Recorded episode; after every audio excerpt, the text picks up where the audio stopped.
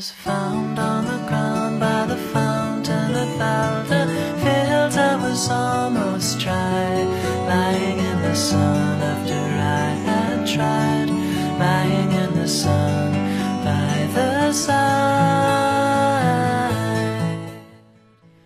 婚姻不是谈谈情，生活不是说说爱。您现在正在收听到的是由复古给您带来的男女之间的那点事儿。那参与我们节目的方式呢，也请关注一下我们的公众号“汉字的情感双曲线”，把你想要知道的那点事儿呢留言给我。这几天的一对一咨询案例当中啊，经常被问到：二婚真的比头婚难吗？我的答复呢是要看情况吧，因为二婚要顾虑的东西比头婚多很多。可能有人会说，头婚和二婚都是结婚，流程也差不多，只要两个人愿意在一起，有啥可难的呢？如果离过一次婚了，反而会觉得离婚不再可怕，你们有没有这么想过？头婚的时候，夫妻之间遇到矛盾呢，你们会想尽一切办法去解决；而对二婚家庭来说呢，夫妻双方至少有一个人是经历过离婚的，那么一旦经历过了，他将会将离婚作为再一次的选择。一个人一旦对婚姻缺少了敬畏心，就会很容易拿离婚不当回事儿。这就好比啊，猎狗。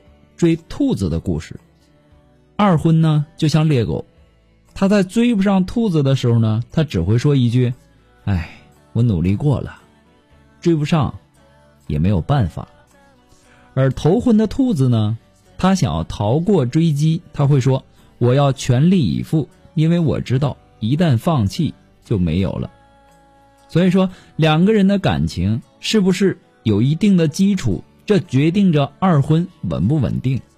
不要说头婚因为感情失败，二婚就不在意感情了。越是没有感情的二婚夫妻，越是难走到最后。尤其是在当下这个快节奏的社会，只要稍微遇到点困难，两个人可能就分道扬镳了。我经常在节目当中会说，感情是婚姻的基础，物质是婚姻的基本保障。夫妻生活呢，是连接夫妻情感的一根非常非常重要的纽带。那么，从二婚夫妻的角度来说，两个人相处可能不是太难，但真要真正的融入到彼此的家庭，接纳对方的孩子，还要坦诚自己的收入，信任对方，这才是真正的困难。这是二婚最现实的问题。所以说，二婚比头婚。要更难。对方有孩子，孩子不是自己亲生的，你能否接纳对方的孩子？如果说勉强接纳，那么之后两个人相处过日子，还会不会再要一个共同的孩子呢？后妈后爸呀，太难当了。很多孩子呢，都接受不了一个新的父母的到来，他们有本能的排斥心理。所以说。二婚家庭里面，夫妻和谐很简单，家庭和谐那却是另外一个很大的考验了。二婚夫妻容易有一种搭伙过日子的感觉，都说夫妻同心，其利断金，可反观二婚，大多都是谈合适不合适，很少谈爱不爱的，因为爱对于二婚的人来说是可望而不可及的，看得很淡。如果有幸遇到，就当是锦上添花；没有遇到，就选择自己爱自己。另外，在婚姻里必然绕不过钱这个话题。有些男人呢谈钱色变，他经历过头婚的失败，他对二婚很谨慎，尤其是在钱这方面。不仅男人是这样，女人也是如此。说白了，二婚夫妻。都想把自己的后路给留好，那些所谓的患难见真情，通常都是不存在的，只会上演谁跑得快。说到这里啊，可能会有很多的朋友说事无绝对，也有二婚幸福的夫妻。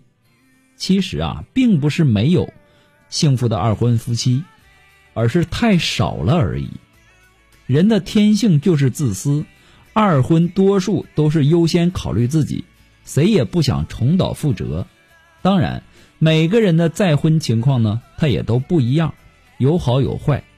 到底会过着怎样的生活，最大程度取决于自己。